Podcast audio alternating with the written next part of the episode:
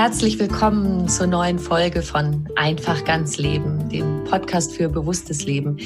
Diesmal möchten wir euch unterstützen mit einer Sonderausgabe über das Coronavirus und dessen Auswirkungen auf unser Leben. Wie kommen wir gut durch die Zeit? Wie bleiben wir gesund? Wie können wir die seelischen Belastungen gut bewältigen?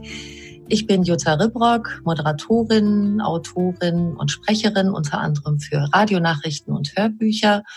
Und heute ist bei mir Dr. Ulrich Bauhofer. Er ist Arzt mit Schwerpunkt ayurvedischer Heilkunde, Meditationstrainer, Experte für Stressbewältigung und Energiemanagement. Er hat, ich nenne es mal, ein umfassendes Standardwerk über Ayurveda geschrieben, Aufbruch zur Stille. Weitere Titel sind Lichtbaden und in Balance leben. Und wie wir gerade das jetzt hinkriegen, in Balance zu bleiben, darüber sprechen wir heute. Viel Freude beim Hören.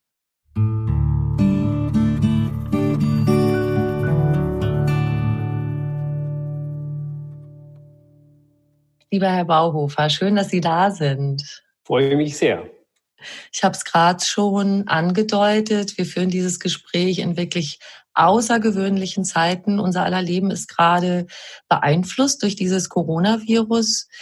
Wir sind, Sie und ich, jetzt auch online verbunden. Wir sitzen nicht im selben Raum, so wie ich das sonst bei diesem Podcast mache mit meinen Gästen. Einfach aus Vorsicht, dass wir einfach, ja, uns nicht räumlich zu nahe kommen.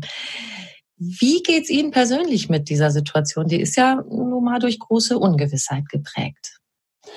Mir persönlich geht's sehr gut. Ich glaube auch, dass ähm, diese historische Pandemie, so muss man ja sagen, für die Menschheit nicht nur eine ganz große Herausforderung, sondern auch eine ganz große Chance ist. Ich würde sie ungern nur als eine Krise bezeichnen, sondern ich glaube, dass die Welt ganz dringend eine Erneuerung braucht. Und vielleicht ist diese Krise eine Möglichkeit, diese Erneuerung auch zu vollziehen. Schön, dass Sie gleich so optimistisch sind.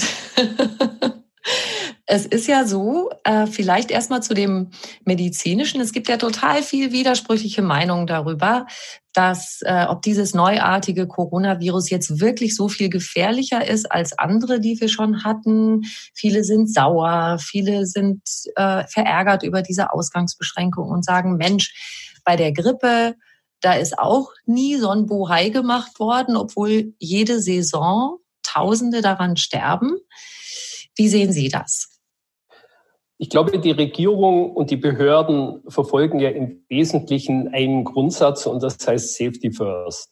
Ähm, ich denke, dass sehr viele Epidemiologen und Virologen ähm, sich als Berater eingeschaltet haben, sehr viele Modelle aufgesetzt worden sind, wie sich diese Epidemie weiterentwickeln kann. Und Deswegen gehen Sie, glaube ich, einfach nur absolut auf Nummer sicher. Es geht, glaube ich, weniger darum, die Gefahr dieses, dieser Krankheit zu überschätzen. Äh, man geht ja davon aus, dass in 80 Prozent der Fälle des Virus eigentlich einen sehr oder der, die Krankheit einen sehr milden Verlauf nimmt. Aber in 20 Prozent kann es etwas problematischer werden. Ich glaube, die große Problematik besteht darin, was äh, die entsprechenden Experten auch so zu erkennen glauben, ist das Verhältnis der, äh, unseres Gesundheitssystems und unserer demografischen Entwicklung. Wir müssen sehen, dass beispielsweise Italien hat ja einen sehr hohen Anteil an alten Menschen auch äh, Deutschland hat einen sehr hohen Anteil an alten Menschen. Und obwohl man mittlerweile herausgefunden hat, dass durchaus auch bei Jüngern die Krankheit einen schweren Verlauf nehmen kann, äh, sind natürlich ältere Menschen und Risikogruppen ganz besonders gefährdet. Und das würde bedeuten, dass die Krankenhäuser natürlich ab einem bestimmten Zeitpunkt, es wird ja immer betont, wir befinden uns ganz am Anfang dieser Pandemie ähm, ab einem bestimmten Zeitpunkt einfach vollkommen überlastet sind. Und jetzt stellen Sie sich vor, dass die Intensivstationen dann ausgelastet sind mit alten Menschen, die an über sehr lange Zeit an Beatmungsgeräten hängen und hängen müssen. ähm, und plötzlich ein Anfang 40-Jähriger oder ein Anfang 50-Jähriger mit einem Herzinfarkt eingeliefert wird und dann aber keine Kapazitäten mehr bestehen, den adäquat zu behandeln. Also von daher gesehen sind, glaube ich, alle in einer schwierigen Situation, jetzt die richtige Entscheidung zu treffen. Und man kann es ja daran erkennen, dass eigentlich keine einhellige Meinung besteht, wie man das jetzt am allervernünftigsten und erfolgreichsten angeht. Aber ich glaube, diese, dieser Versuch, Safety First, also Sicherheit zuerst, ist wahrscheinlich im gegenwärtigen Moment die richtige Entscheidung. Und ich glaube, dass diese Ausgangsbeschränkungen, die wir im Augenblick erfahren, auch eine große Möglichkeit bieten, dass wir einfach mal ein bisschen nach innen gehen. Wenn man nicht rausgehen kann, dann sollte man einfach mal die Chance nutzen, auch nach innen zu gehen, ein bisschen nachzudenken, sein Leben zu überdenken. Natürlich muss man das eine sehen. Es wird eine dramatische wirtschaftliche Konsequenz haben. Für sehr viele Menschen sehr hart.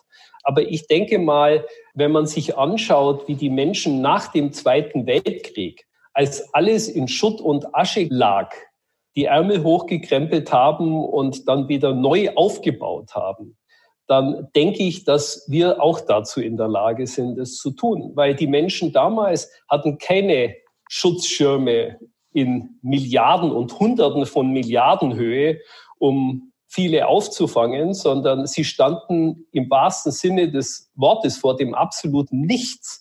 Also ich weiß beispielsweise, mein Großvater, der eine Familie noch zu ernähren hatte, der hat dann mit 70, wo alles nur noch in Schutter und Asche stand, nochmal anfangen müssen, und zwar von Null.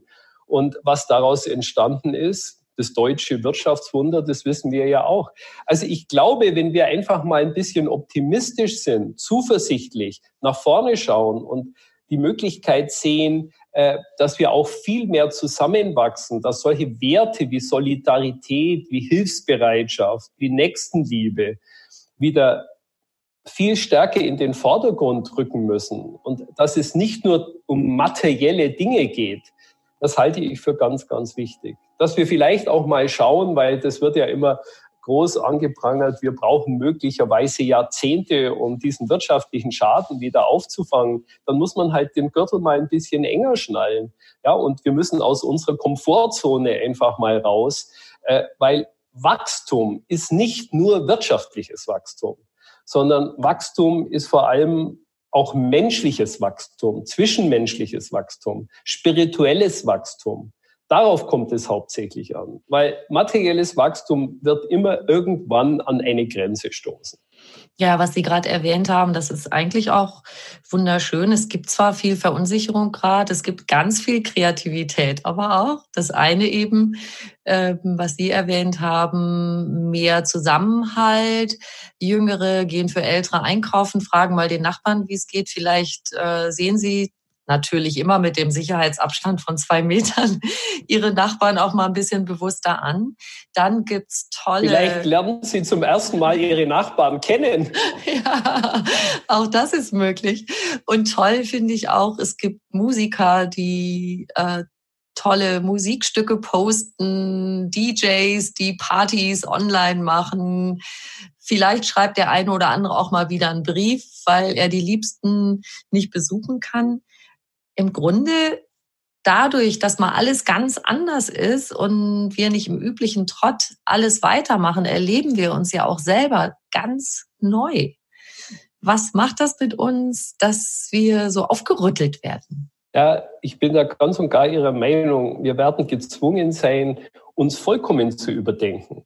Ja, und diese Kreativität, die daraus entsteht, die ist natürlich auch sehr wichtig. Ich glaube, der Satz stammt von Hölderlin. Wenn etwas Schlimmes passiert, dann wächst gleichzeitig auch das Rettende. Mhm. Und ich glaube, das ist ein wichtiger Aspekt. Wir werden beispielsweise ganz sicher unsere Arbeitswelt vollkommen überdenken müssen. Ich meine, wenn man sich vorstellt, wie viele Menschen jetzt im Homeoffice arbeiten, dass es nicht immer notwendig ist, dass man seine Zeit verschwendet auf Straßen und im Stau, sondern dass man seine Arbeit auch zu Hause machen kann.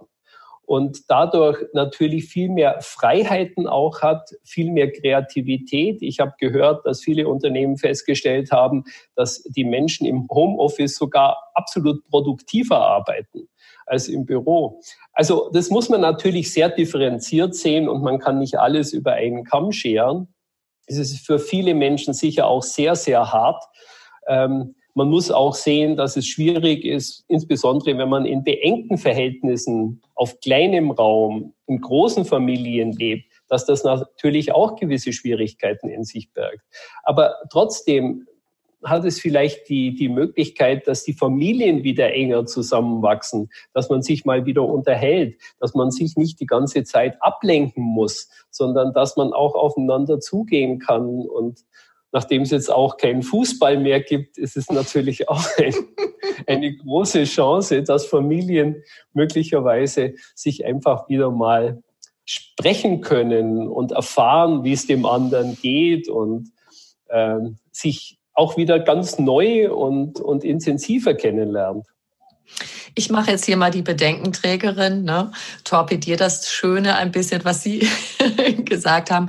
Viele Experten fürchten ja auch, dass es ein bisschen mehr häusliche Gewalt auch geben könnte. Es wird im Moment auch wieder darauf hingewiesen, dass dafür die Hilfen, die normalerweise eben zur Verfügung stehen, dass die auch weiter genutzt werden können. Das ist auch etwas, was passieren kann, wenn man eng aufeinander hockt. Haben Sie jetzt, ohne dass es vielleicht gleich wirklich in Gewalt ausartet, aber auch Ideen dazu, wie wir, indem wir so viel Zeit eng miteinander verbringen, was wir gar nicht mehr gewohnt sind, wie wir daraus was Gutes machen können? Das ist absolut eine äh, Problematik, die Sie ansprechen. Und ich möchte jetzt auch nicht so daherkommen, dass ich alles nur vollkommen positiv sehe. Natürlich gibt es ganz große Herausforderungen, denen wir uns stellen müssen. Aber wir erfahren von den Medien im Allgemeinen ja immer nur das Negative. Und ich weiß, dass beispielsweise, wenn man immer nur Negative sieht und immer nur die Horrormeldungen hört, dass sich das sehr negativ beispielsweise auch auf unser Immunsystem und auf unsere Abwehrkräfte auswirkt und nicht sehr positiv auf unsere Gesundheit. Deswegen ist es, glaube ich, einfach wichtig, auch mal die andere Seite der Medaille zu beleuchten, weil das einfach zu kurz kommt. Aber jetzt, um das anzusprechen, was Sie gerade gesagt haben, da muss man natürlich Möglichkeiten finden, um sowas auch zu vermeiden.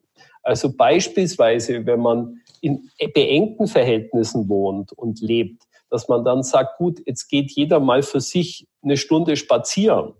Ja, diese Möglichkeit sollte man ja auch nutzen. Und insbesondere, wenn ein Streit dann beginnt, dass man sagt, jetzt machen wir hier mal einen Stopp und wir, der eine geht spazieren, der andere kommt anders zur Ruhe und man nimmt sich einfach vor, man trifft eine Entscheidung. Und das ist, glaube ich, ganz, ganz wichtig innerhalb einer Familie, dass man durch diese Phase jetzt gemeinsam durchgeht, und zwar solidarisch, als eine Familie. Und wenn man diese Entscheidung innerlich mal getroffen hat und sich gegenseitig, wenn gerade einer beginnt auszuflippen, ähm, sich gegenseitig daran erinnert, was man gemeinsam entschieden hat, dann kann das möglicherweise schon sehr positive Auswirkungen haben. Was ganz, ganz wichtig ist, das sage ich auch immer meinen Patienten, und es kommen ja viele, die dann möglicherweise mit Beziehungsproblemen zu tun haben. Gerade in, in Partnerschaften und in Beziehungen ist es ganz wichtig, aus meiner Erfahrung auf zwei vollkommen banale Dinge zu achten, bevor man eine Diskussion führt und ein Problem ausdiskutiert. Und Nummer eins ist, dass man ausgeschlafen ist. Und Nummer zwei ist, dass man nicht hungrig ist. Weil man, wenn man Hunger hat und müde, ja, ich glaube, wenn man drüber nachdenkt, wird jeder äh, mir bestätigen, dass das immer die beste Basis, das beste Terrain für einen Streit ist. Das glaube ich Ihnen sofort. da ist man ja auch schon, wenn man gar kein besonderes Gespräch führen muss, schon nicht so gut drauf, ne? wenn man hungrig genau. ist und müde. ja.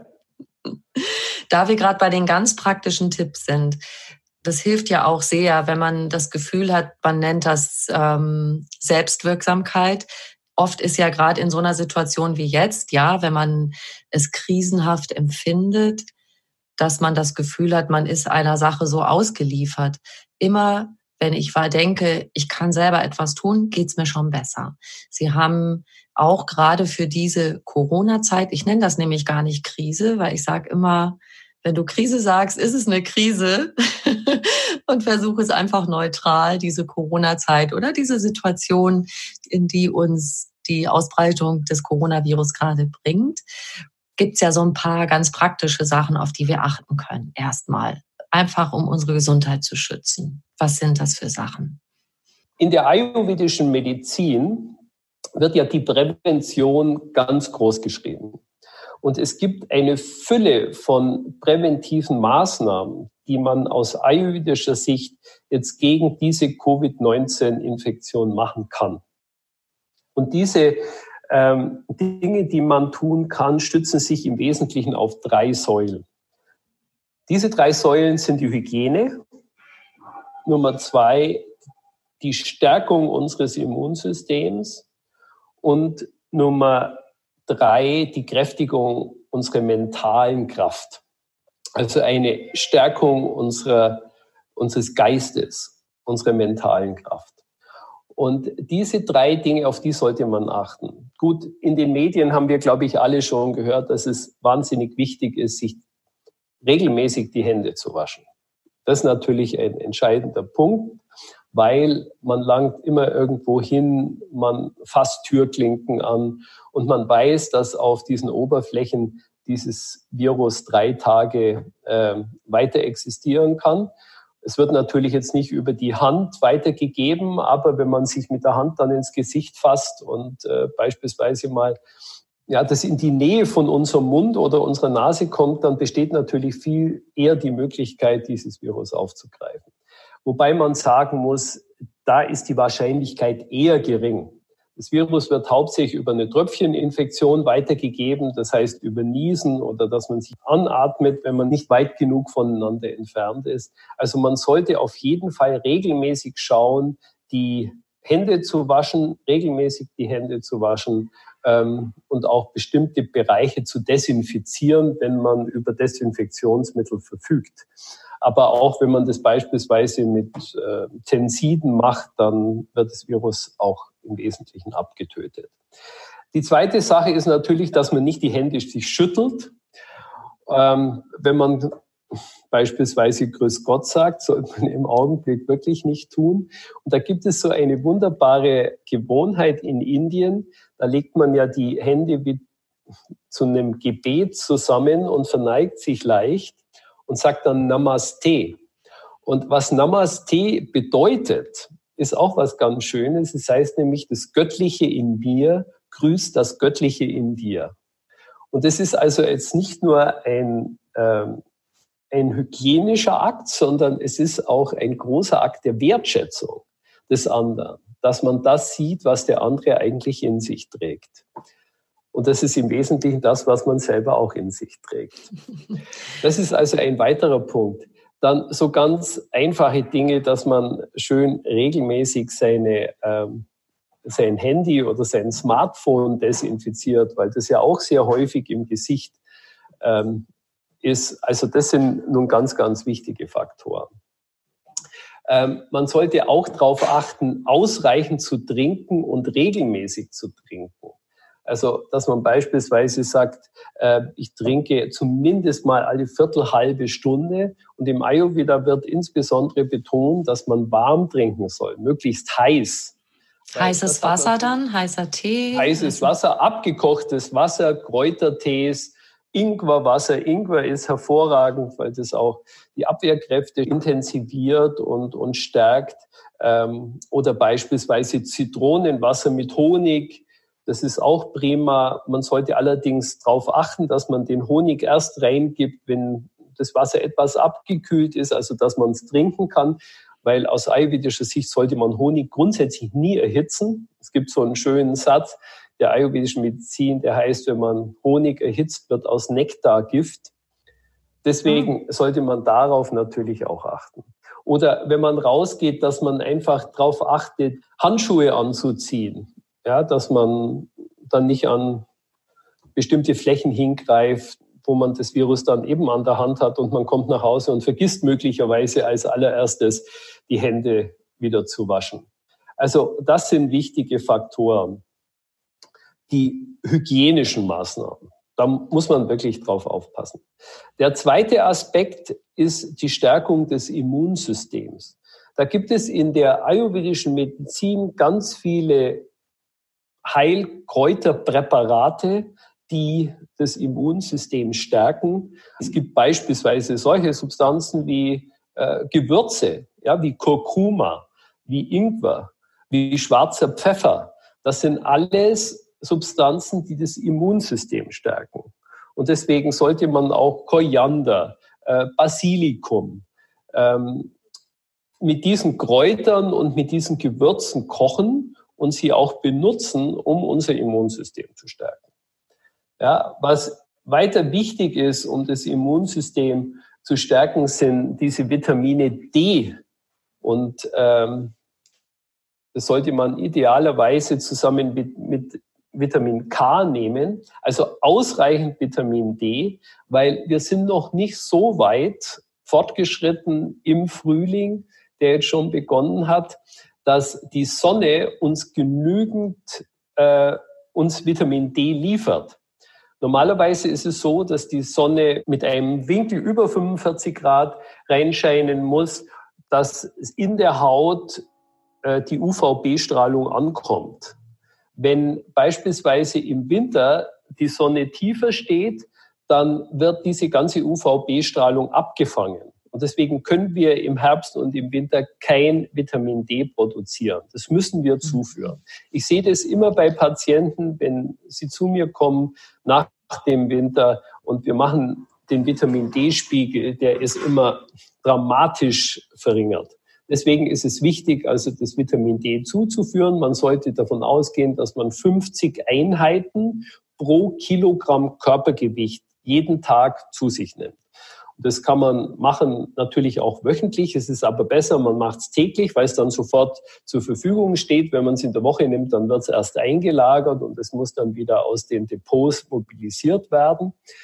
Ähm, wenn man es jeden Tag nimmt, dann steht es sofort zur Verfügung. Und wie gesagt, man kann es mit Vitamin K2 zu sich nehmen und man sollte darauf achten, dass man auch ausreichend Magnesium und Calcium entweder im Verhältnis 1 zu 1 oder im Verhältnis zwei Teile Calcium, ein Teil Magnesium zu sich nimmt. Weil das Vitamin D braucht Magnesium und Calcium für eine optimale Funktion. Also das ist auch ein wichtiger Faktor. Dann Vitamin C. Das ist die Zeit, in der man Vitamin C zu sich nehmen sollte. Ja, also regelmäßig Vitamin C zu sich nehmen, das ist ein wichtiger Aspekt. Zink sollte ich noch erwähnen. Das ist auch ein sehr wichtiges Spurenelement, was beispielsweise auch ganz entscheidend ist, um freie Radikale wieder abzufangen, weil bestimmte Enzyme brauchen das Spurenelement Zink als einen Kofaktor, um die freien Radikale, die in unserem Körper ja fortlaufend entstehen, die auch entstehen, wenn man beispielsweise raucht. Das sollte man gleich die große Chance nutzen, wenn man raucht, äh, diese dieses Virus zum Anlass zu nehmen, ähm, das Rauchen aufzuhören, weil wenn man raucht, ist man automatisch ein Risikopatient. Also das ist ein wichtiger Faktor. Aber auch andere Faktoren erzeugen mehr freie Radikale wie mentaler Stress beispielsweise. Und mentalen Stress haben die meisten Menschen heutzutage. Man braucht ja nur die Zeitung zu lesen oder Online-Dienste anzuklicken und man beginnt gleich etwas gestresst zu sein. Ja. Das sind jetzt die Faktoren, die wichtig sind, um das Immunsystem zu stärken. Aber was natürlich auch absolut entscheidend ist, ist beispielsweise unsere Ernährung. Die Art und Weise, wie wir uns ernähren. Und da gibt es einige Dinge, die man beachten muss, aus folgendem Grund. 70 Prozent unserer Immunfunktionen arbeiten in unserem Verdauungstrakt. Wenn ich jetzt beispielsweise einen Infekt habe, ich habe eine Erkältung, dann sollte man auch darauf achten, dass man nicht in dieser Zeit einen Schweinebraten isst. Weil dann ist mein Verdauungstrakt damit beschäftigt, den, den Schweinebraten zu verarbeiten und hat nicht die Möglichkeit, seine Immunfunktionen in Gang zu bringen. Und darauf sollte man dieser Tage achten. Man sollte sich ausgewogen ernähren. Man sollte insbesondere darauf achten, dass man abends und morgens leicht ist. Wenn man morgens gar keinen Hunger hat, dann sollte man wirklich mal schauen, diese 16-8-Regel, also dieses mittlerweile bekannte Intervallfasten einzuhalten. Das heißt, nach, dem, äh, letzt, nach der letzten Mahlzeit vom Vortag sollte man 16 Stunden warten, bis man die nächste Mahlzeit zu sich nimmt. Wenn man gewohnt ist, morgens zu frühstücken, dann sollte man leicht frühstücken. Also wenn man beispielsweise ein Müsli zu sich nimmt, dann sollte man das kurz andünsten oder aufkochen, einfach deswegen, weil es sehr viel leichter zu verdauen ist. Wir können morgens kein rohes Getreide verdauen. Ja, da ist einfach unsere Verdauungskraft viel zu schwach. Die Hauptmahlzeit sollte nach Möglichkeit mittags sein und abends sollte die Mahlzeit möglichst früh eingenommen werden und möglichst leicht. Es gibt einen schönen Satz von Kneip, der mal gesagt hat, die späten Abendessen füllen die Särge. Wow, das ist aber richtig hart. Das ist ein harter Ausdruck, aber das hängt damit zusammen und das hat man mittlerweile natürlich herausgefunden, dass die Verdauungsenzyme, die wir benötigen, um zu verdauen, diese Verdauungsenzyme, die sind, ähm, werden abends nicht mehr produziert, weil die Gene, die dafür kodieren, abgeschaltet werden. Und der andere ganz wichtige Faktor ist, dass abends die Bakterien, die unseren Darm ja bevölkern und die ganz wichtig sind, auch für unser Immunsystem, die ganz wichtig sind für den Verdauungsprozess, diese Bakterien sich in die Darmhöhle zurückziehen und sich nicht mehr an dem Verdauungsprozess beteiligen. Das heißt, nachts, wenn wir nachts was Schweres essen, dann wird das nicht verarbeitet. Und das schadet natürlich dem Darm, weil diese ganzen, ich sage es jetzt mal in einem nicht medizinischen Ausdruck, Schlackenstoffe dann entstehen, die unverdauten Nahrungsbestandteile unseren Darm vollkommen verschlacken. Und das ist sehr, sehr schlecht. Die Erfahrung machen ja die meisten von uns auch, dass wenn man abends noch mal kräftig isst und spät, dann liegt man im Bett und denkt, man hat einen Stein im Magen. Ganz genau so ist es. Das haben Sie jetzt medizinisch erklärt. Das Gefühl, glaube ich, kennen die meisten von uns. Und dass es tatsächlich sich ganz schön anfühlt, wenn man sich auch nicht so ganz satt ist, so ein bisschen Luft noch lässt äh, und der Bauch ganz nicht so, genau so gestopft voll ist. Ja? ja? Also in der ayurvedischen Medizin sagt man immer, wenn man isst, sollte man zusehen, dass die Hälfte des Magens gefüllt ist mit fester Nahrung, ein Viertel mit flüssiger Nahrung und ein Viertel sollte frei bleiben. Dass einfach noch Raum dazwischen ist. Also das sind wichtige Faktoren. Man sollte einfach auch schauen, um das Verdauungssystem nicht zu überlasten und auch ihm die Möglichkeit geben, seine Immunfunktionen aufzunehmen, dass man nicht zu viel Fleisch isst. Die Menschen essen im Allgemeinen zu viel Fleisch. Und insbesondere abends und morgens wenn die Verdauungskraft schwach ist, sollte man möglichst auf Fleisch verzichten. Also das sind wichtige Faktoren, die die Ernährung betreffen. Und weil Sie jetzt gerade in den Schlaf angesprochen haben, das ist für das Immunsystem absolut entscheidend.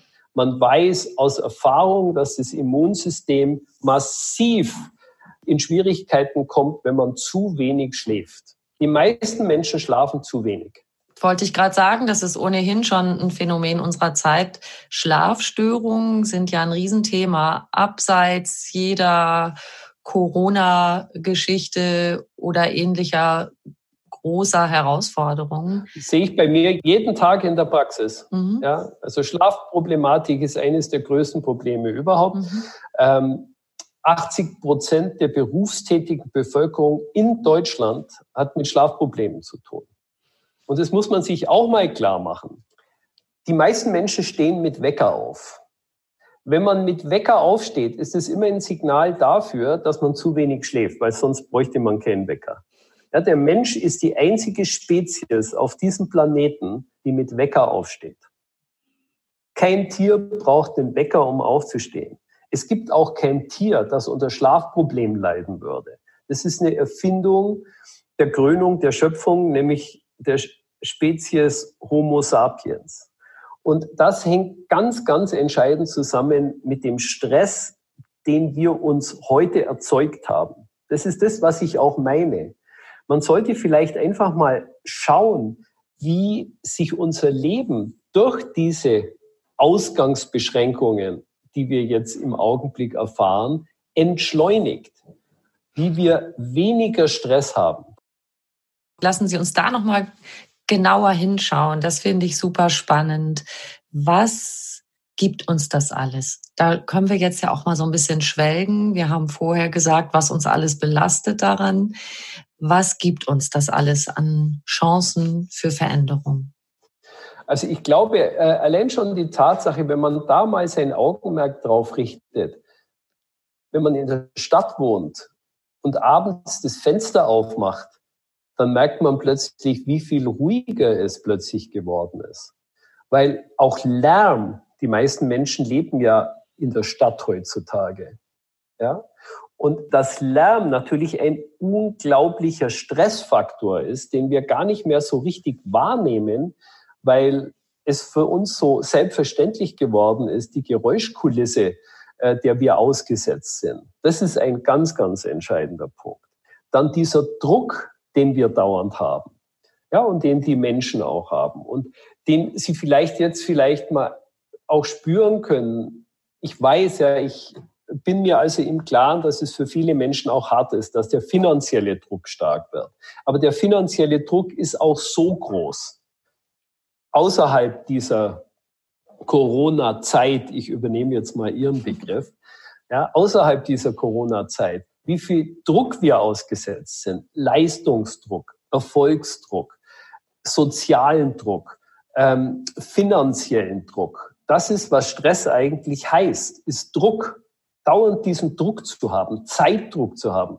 Wenn man einfach sieht, ja, wenn man beispielsweise mit der U-Bahn fährt oder mit den öffentlichen Verkehrsmitteln oder einfach nur mal durch die Straßen geht, wie gehetzt die Menschen wirken, wie sich das auch ihren, in ihren Gesichtern abzeichnet. Und das zeigt ja, wie gestresst sie sind. Nach der Weltgesundheitsorganisation gilt Stress als die größte gesundheitliche Herausforderung dieses Jahrhunderts. Das wird auch so bleiben oder wiederkommen, wenn die Corona-Zeit vorbei ist. Und das müssen wir uns klar machen. Natürlich ist diese Corona-Zeit jetzt auch wieder ein Stress, aber es gibt uns auch die Möglichkeit, mal ein bisschen zu entschleunigen, das Leben etwas langsamer zu machen. Wir müssen uns klar machen, dass beispielsweise noch vor 60 Jahren die Menschen halb so schnell geatmet haben, wie sie heute atmen. Das finde ich unfassbar. Das finde ich wirklich unfassbar. Wir atmen doppelt so schnell heute wie vor 60 Jahren. Wir atmen heute doppelt so schnell wie vor 60 Jahren. Und wann atmet man schneller? Wenn man gehetzt ist, wenn das Adrenalin hochgeht und man natürlich mehr Sauerstoff in das System braucht. Warum? Weil wir mehr Energie verbrauchen. Und wann verbrauchen wir mehr Energie? Wenn wir gestresst sind. Also dieser Druck, den wir aushalten müssen. Dann die Beschleunigung unseres Lebens und diese unglaubliche Geschwindigkeit, diese Hetze, dieser Zeitdruck, in der wir uns fortwährend befinden, der setzt sich ja in unser Inneres fort. Verstehen Sie, wenn wir dauernd im Außen leben, dann setzen sich ja die Erfahrungen, die wir im Außen machen, in unser Inneres fort. Das heißt, unser Inneres, unsere Körperfunktionen beginnen auch hochzufahren. Und das bedeutet beispielsweise, dass wir schneller atmen. Das führt dazu, dass mittlerweile eine Milliarde Menschen auf diesem Planeten unter Bluthochdruck leiden. Ja, über die Schlafstörungen haben wir gerade eben schon gesprochen. Das sind ja alles Faktoren, die wir uns durch die Art und Weise, wie wir uns heute unser Leben gestaltet haben, erzeugen. Das sind die Konsequenzen, die wir zu tragen haben. Und das meinte ich, dass wir jetzt möglicherweise die Chance haben, das alles mal zu überdenken und sagen, wollen wir wirklich so ein Leben führen? Nur deswegen, dass wir möglicherweise einen größeren materiellen Komfort haben, aber dieser materielle Komfort dann auf Kosten unserer Gesundheit und auf Kosten unseres Lebensgefühls geht. Sie haben zuvor gesagt, geh doch mal nach innen. Wie kann dieses nach innen gehen aussehen? Es gibt eine Schwesterdisziplin des Ayurveda und diese Schwesterdisziplin ist ja auch in aller Munde, heißt Yoga. Yoga bedeutet nun nicht, wie die meisten glauben, die sich damit noch nicht so intensiv beschäftigt haben, heißt nicht, jetzt irgendwelche Dehnübungen zu machen. Das ist ein Aspekt des Yoga-Systems. Und dieser Aspekt heißt Asana. Das heißt, ich bringe meinen Körper in eine bestimmte Position. Ich dehne ihn, mache ihn flexibler und das hat natürlich auch einen stark harmonisierenden Effekt auf meinen Geist. Der Begriff Yoga heißt aber was anderes. Der Begriff Yoga bedeutet Einheit und beschreibt einen Bewusstseinszustand. Und ein weiterer wichtiger Aspekt des Yoga-Systems heißt Dhyan. Und Dhyan bedeutet transzendieren oder überschreiten und wird übersetzt mit Meditation. Das, was nach innen gehen bedeutet, heißt im Wesentlichen meditieren. Und es gibt einen schönen Satz in der Bibel, der heißt, selig sind die Arm im Geiste. Das bedeutet nicht, selig sind die, die geistig etwas minder bemittelt sind, sondern das heißt, selig sind die, deren Geist arm wird an Aktivität, deren Geist ruhig wird. Und das bedeutet, zu sich zu kommen. Und dann ist er selig, das heißt glückselig. Er ist glücklich. Von Goethe stammt der Satz, die beste Freude, also das höchste Glück, ist Wohnen in sich selbst.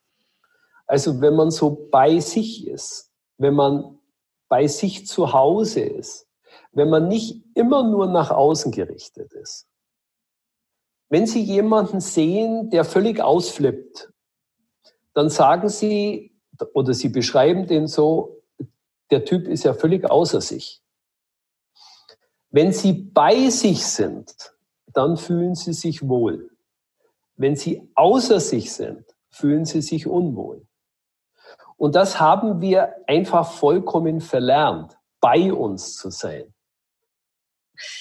die Meditation erscheint ja vielen etwas wie etwas Komisches, wie ein großes Mysterium. Wer da überhaupt gar keinen Bezug zu hat bisher und man sagt, meditier doch mal, dann sagen viele so, pff, komm, was soll ich mit so einem ESO-Kram oder so. Ich sag's jetzt mal so ein bisschen grob.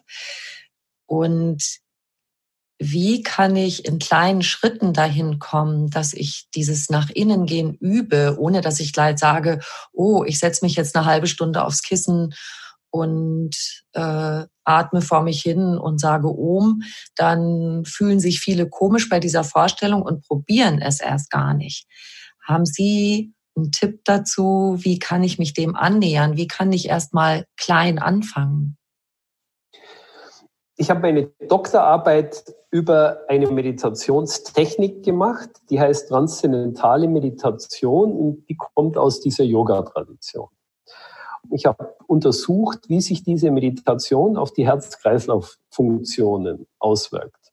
Und da kam raus, dass in der Meditation im Wesentlichen rein physiologisch betrachtet, also rein körperlich betrachtet, genau das Gegenteil von dem passiert, was in einer Stresssituation passiert. Also wenn wir in einer Stresssituation uns befinden, dann fährt unser Körper hoch. Alle Systeme werden aktiviert. Alle Energiereserven werden mobilisiert. Wir atmen schneller, das Herz schlägt schneller, der Blutdruck geht hoch, die Muskulatur spannt sich an. In der Meditation passiert genau das Gegenteil. Das System fährt runter und entspannt sich, wird entschleunigt, wird ruhiger und damit wird auch der Geist ruhiger. Ich kann das sehr gut nachvollziehen. Viele sagen, ich möchte mit so einem Esoterikkram nichts zu tun haben. Das ist ein großes Missverständnis. Meditation hat nichts mit Esoterik zu tun, sondern man kann, wenn man es in diese Richtung definiert, kann man sagen, es ist eine spirituelle Praxis. eine spirituelle Übung. Aber man kann es auch ganz profan ausdrücken und kann sagen, Meditation ist eine Maßnahme der geistigen Hygiene. Und Hygiene, haben wir vorhin schon gesagt, ist übrigens das, was unsere Medizin, unseren medizinischen Fortschritt mehr als alles andere bewirkt hat. Was wir aber nicht gemacht haben bisher, ist uns um die geistige Hygiene zu kümmern. Es gibt bei der UNESCO eine Charta. Die UNESCO hat eine Charta und in der Charta der UNESCO steht, Kriege beginnen im Geist der Menschen. Das heißt, wenn wir aggressiv sind, wenn wir nicht ausgeglichen sind, wenn wir nicht bei uns sind, dann tragen wir das natürlich nach außen und es zeigt sich dann in unserem Verhalten, zeigt sich in unserem Denken, es zeigt sich in unserem Verhalten. Was die Meditation nun macht, sie beruhigt unser System und indem es unser System beruhigt, ordnet sich unser System. Man hat festgestellt, dass Menschen, die jetzt die transzendentale Meditation praktizieren, ganz geordnete Gehirnwellen erzeugen. Und diese geordneten Gehirnwellen kommen dadurch zustande, weil unser System zur Ruhe kommt. Wenn Sie ein System, ganz egal was für ein System, beruhigen, dann beginnt es sich zu ordnen. Ganz automatisch. Und darauf kommt es im Wesentlichen an, dass wir unseren, unser Gehirn ordnen. Wenn wir unser Gehirn ordnen, wird unser Geist geordneter funktionieren. Das heißt, unser Denken ist geordneter, unser Denken ist kreativer, unser Denken ist viel weitsichtiger. Wenn das Gehirn geordneter funktioniert, dann funktionieren natürlich auch die nachgeordneten Funktionen unseres Körpers geordneter. Das heißt, wir werden gesünder. Das sind also ganz entscheidende Faktoren. Also sehen wir das Ganze mal als eine Maßnahme der geistigen Hygiene. Das heißt, wir eliminieren den ganzen Schmutz, den wir tagsüber aufsammeln. Und das ist eine ganze Menge. Ja, Sie müssen sich bitte Folgendes klar machen, das, das ist jetzt wichtig und das ist auch unheimlich spannend. Es ist nochmal ein kleiner Rückblick auf den Schlaf, weil der Schlaf gibt uns ja auch Ruhe. Meditation gibt uns Ruhe und zwar eine Ruhe, die tiefer, doppelt so tief ist als im Tiefschlaf. Unser Gehirn macht zwei Prozent unseres Körpergewichts aus. Zwei Prozent. Verbraucht aber 25 Prozent unserer Energie. Jetzt können wir uns daraus leicht vorstellen, dass durch diesen enormen Stoffwechselprozess, der in unserem Gehirn abläuft, natürlich auch viel Müll entsteht. Und dieser Müll, das sind toxische Eiweißsubstanzen. Ja, eine bekannte Eiweißsubstanz ist das Beta-Amyloid, das ist für den Alzheimer verantwortlich, für die Alzheimer-Erkrankung. Dieses Beta-Amyloid. Das heißt, unser Gehirn produziert am Tag etwa sieben Gramm an diesen Eiweißsubstanzen. Wenn wir das aufs, aufs Jahr hochrechnen, sind es zweieinhalb Kilo. Unser Gehirn wiegt selber nur ein Kilo. Also im Jahr produziert unser Gehirn zweieinhalb Mal so viel Müll, wie es selber wiegt. Jetzt muss dieser Müll natürlich abtransportiert werden. Und das macht unser Gehirn über ein System, das erst kürzlich entdeckt worden ist. Das nennt man glymphatisches System. Also nicht das lymphatische, sondern glymphatische, ein G davor.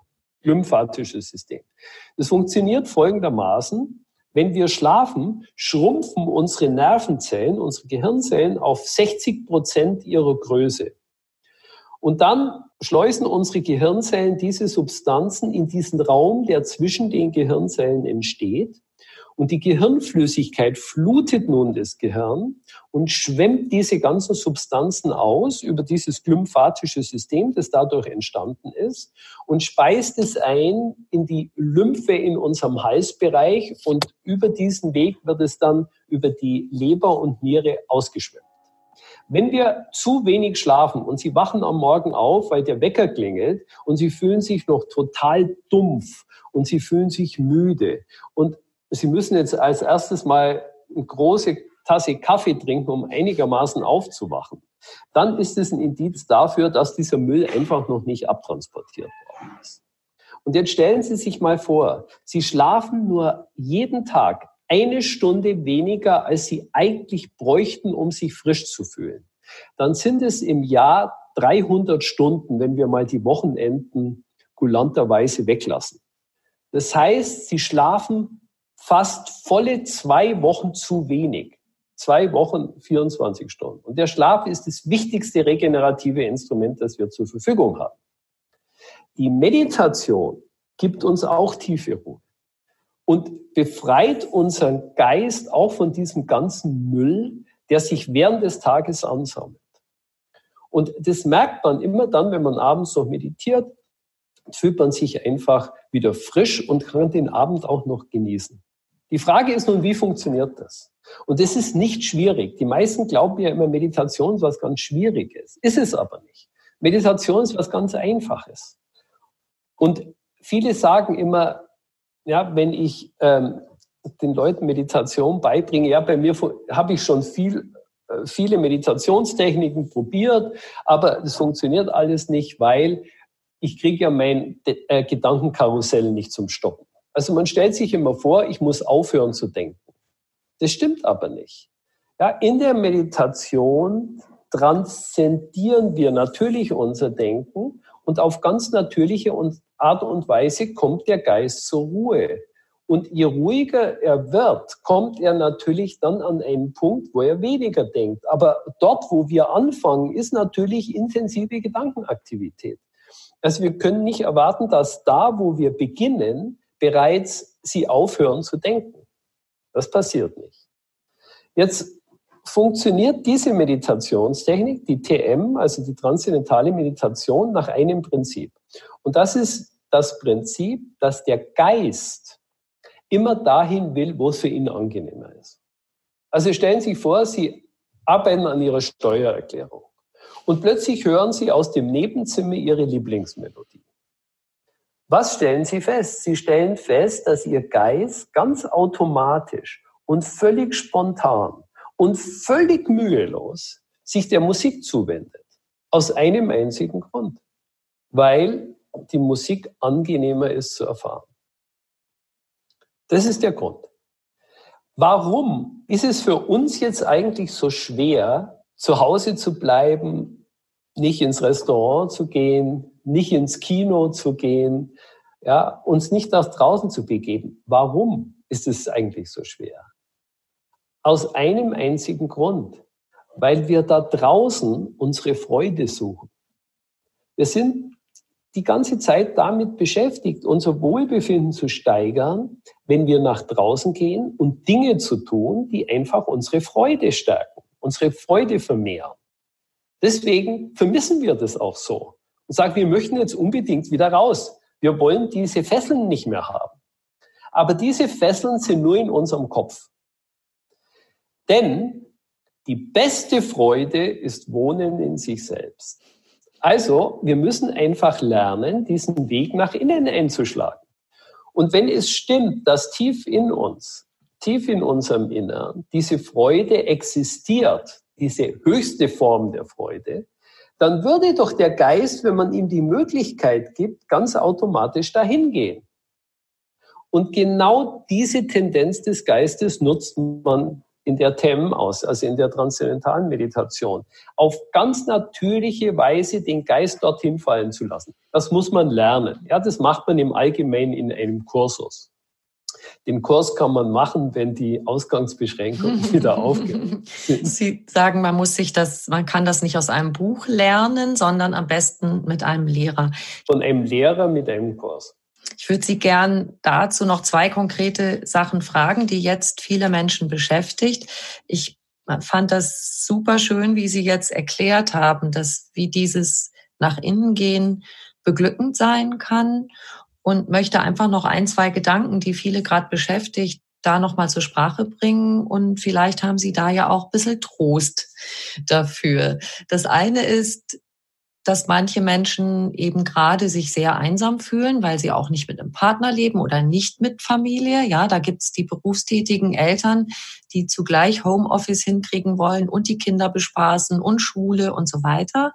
Es gibt die andere Gruppe, da ist kein Partner, man darf die Freundin nicht besuchen, man kriegt auch keine Umarmungen, die einem fehlen. Und das andere, was Sie auch schon mal angedeutet haben, manchen drückt es jetzt natürlich auch finanziell die Luft ab. Das sind noch die zwei Sachen, die viele Menschen gerade beschäftigen. Haben Sie da etwas, was Sie diesen Menschen sagen können? Gut, also zu dem ersten Punkt, wenn man natürlich niemanden hat und alleine lebt, ja, dann gibt es vielleicht doch die Möglichkeit, sich natürlich auch über diese digitalen Medien auszutauschen. Ähm, also beispielsweise über Skype, dass man sich auch mal sieht, dass man sich nicht nur hört, sondern dass man sich sieht. Das ist ja eine große Errungenschaft unserer digitalen Welt, dass man das zumindest mal machen kann. Es wird ja irgendwann mal zu Ende sein. Unser Gespräch führen wir jetzt eine Woche nachdem diese Ausgangsbeschränkungen in Kraft getreten sind. Also das ist ja jetzt noch nicht wahnsinnig lange, ja, eine Woche. Ähm, Wenn es jetzt noch zwei Wochen dauert, dann müssen wir schauen, dass wir diese zwei Wochen halt irgendwie noch rumkriegen und dann wird es vielleicht etwas gelockert, vielleicht auch nicht. Das müssen wir sehen. Aber im Augenblick kann man ja noch rausgehen und wenn man sich dann beispielsweise mit einer Freundin trifft oder mit einem Freund, und man hält gebührend zwei Meter Abstand, dann kann man ja auch noch spazieren gehen. Ja, dann geht es ja auch noch. Also das wäre vielleicht jetzt eine Möglichkeit. Aber das ist im Augenblick natürlich eine schwierige Herausforderung. Aber da sollte man einfach schauen, dass man sich über die digitalen Medien dann auch austauscht, ja, dass man miteinander telefoniert und ähm, sich einfach natürlich auch ein bisschen mit sich selber beschäftigt. Sie haben was Wundervolles vorhin gesagt, dass man vielleicht mal wieder einen Brief schreibt. Ja. Die Eltern unter uns, die wissen das noch wie, wie das war, als man einen Liebesbrief geschrieben hat oder auch einen gekriegt hat. Ja, was ganz Besonderes. Wundervoll, ja, ja. Bei mir ist das zum Beispiel, dass meine Mutter mit dem Skypen und so weiter, das ist nicht so ihr Ding. Das, aber sie ist auch fein damit, wenn wir telefonieren. Und mit meinen Töchtern, die in Deutschland verteilt sind, machen wir jetzt Videocalls. Das ist total nett, weil wir schalten uns dann zusammen und wir sagen, und ich habe auch gesagt, na ja, wir sind jetzt gar nicht die Familie, ihr in euren WGs, ihr seid jetzt jeweils die Familien und teilt eure Bazillen und könnt zusammen rumklucken und auch zusammen spazieren gehen und so weiter. Wir machen das jetzt eben über diese elektronischen Medien und wir haben da unseren Spaß dran entdeckt. Also es ist auch eine ganz schöne Form. Ja, stimmt. Und ich glaube, äh, das müssen wir uns ja auch bewusst machen. Ähm, es wird ja wahrscheinlich im April, das dauert jetzt nicht mehr lange, werden die ersten Antikörpertests auch kommen. Das heißt, wir werden relativ schnell wissen, wer ist bereits infiziert gewesen, hat es möglicherweise gar nicht gemerkt. Und ähm, dann wird es wahrscheinlich ähm, Pässe geben, die zeigen, dass man Immunitätspässe, ja, dass man die Krankheit bereits hinter sich hat und dass man immun dagegen ist. Und da wird sich das natürlich auch wieder lockern. Es wird trotzdem natürlich dann schwieriger sein für die Eltern, die jetzt möglicherweise das noch nicht durchgemacht haben. Und die muss man dann natürlich weiterhin schützen. Ja. Also das ist eine Herausforderung. Die zweite Sache mit den Finanzen, da müssen wir hoffen auf das, was die Regierung äh, versprochen hat und was sie an Schutzschirmen aufspannt. Ich meine, es sind ja gigantische Summen, die hier im Spiel sind, aber ähm, das ist natürlich auch die Herausforderung, die aus meiner Sicht auch die Regierung äh, angenommen hat, der, der Bevölkerung, insbesondere der bedürftigen Bevölkerung zu helfen. Ich bin der Meinung, dass diejenigen, die es wirklich nicht brauchen und es sich jetzt auch mal leisten können, ähm, diese Zeit auszuhalten und durchzustehen, dann auch solidarisch sein müssen und nicht irgendwelche ähm, Dinge in Anspruch nehmen, die sie eigentlich in Wirklichkeit gar nicht benötigen. Obwohl gesagt worden ist, dass die ähm, behördlichen Gänge da nicht notwendig sein werden und dass man das sehr unbürokratisch handhaben will. Aber das ist natürlich die Frage, wie schnell das geht. Ja, das muss man natürlich auch erstmal sehen. Aber ich hoffe sehr, dass man da einen guten Weg findet. Das hoffe ich auch. Und Herr Dr. Bauhofer, ich würde Sie gern am Schluss nochmal fragen. Ich habe so gedacht, weil Sie haben es gerade erwähnt, was ist vielleicht in den kommenden Wochen? Wir wissen das alles gerade nicht. Und ich habe mir so vorgestellt, vor unserer Begegnung jetzt, wenn man dieses Gespräch vielleicht in ein paar Wochen, ein paar Monaten oder vielleicht in einem halben Jahr nochmal hört, wie die Rückschau sein wird. Und das, was wir jetzt besprochen haben, wie universell eigentlich diese Lösung und Gedanken Ansätze sind für alle möglichen Situationen, die wir so als krisenhaft empfinden, weil uns ja immer wieder auch was begegnen wird. Sie haben zwar auch gesagt, dies ist tatsächlich eine weltumspannende Ausnahmesituation, aber trotzdem, das, was wir jetzt lernen können, was Sie gerade alles angesprochen haben, werden wir stärker für kommende Herausforderungen? Ja, ich glaube, das hängt sehr von uns selber ab. Ja, wenn, wenn man natürlich jetzt nur jammert und sich in die Opferhaltung begibt, dann gibt man die Macht über sein Leben ab. Immer wenn man in eine Opferposition sich begibt. Wir haben diese Welt so geschaffen, wie sie ist. Und wir haben jetzt die Möglichkeit, sie neu zu schaffen, auch sie neu zu denken unsere ganzen Systeme neu zu denken, auch unsere gesellschaftliche Form neu zu denken, unsere Werte neu zu definieren. Diese Chance haben wir jetzt. Und diese Chance ist historisch einmalig, weil es gab in der Geschichte der Menschheit noch nie eine Situation. Das ist ja auch ein gewisses Privileg, sowas mal zu erleben. So eine historisch absolut einmalige Situation, dass die gesamte Menschheit den Kampf gegen ein Virus oder eine Krankheit führt. Das war früher natürlich auch immer wieder mal so in der Geschichte, beispielsweise was die Pest anging oder andere große Epidemien. Aber das war nie weltumspannend. Weltumspannend ist es durch die Globalisierung geworden. Und das hat uns natürlich auch gezeigt, wie unglaublich eng wir zusammengewachsen sind. Also von daher gesehen haben wir auch die Möglichkeit, zum ersten Mal vielleicht, dass die Welt sich als Ganzes neu definiert. Wie holen wir uns dieses Lachen, was wir Erwachsenen viel zu selten tun, wieder in unser Leben zurück? Ja, ich glaube, wir sollten nie den Humor verlieren. In allen Situationen. Es hat auch immer irgendetwas Positives und ich glaube, es ist wichtig, dass man das Positive sieht.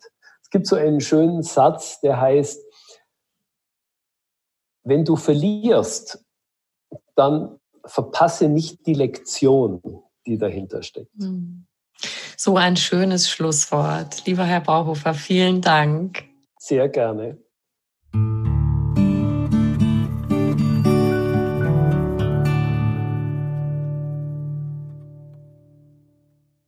Ihr Lieben, die ihr uns gerade hört, ich hoffe sehr, wir konnten euch ein wenig Kraft und Halt geben, bleibt gesund, passt auf euch auf und auch auf die Menschen um euch herum. Sendet ein Lächeln aus, wenn ihr na, in zwei Meter Entfernung in gebührendem Abstand an jemanden vorbeigeht. Das tut einfach gut. Vielleicht habt ihr ja auch Zeit, uns eine kleine Bewertung zu schreiben. Wir lernen ja auch immer dazu aus euren Kommentaren. Auf jeden Fall dafür ein großes Dankeschön. Alles Gute.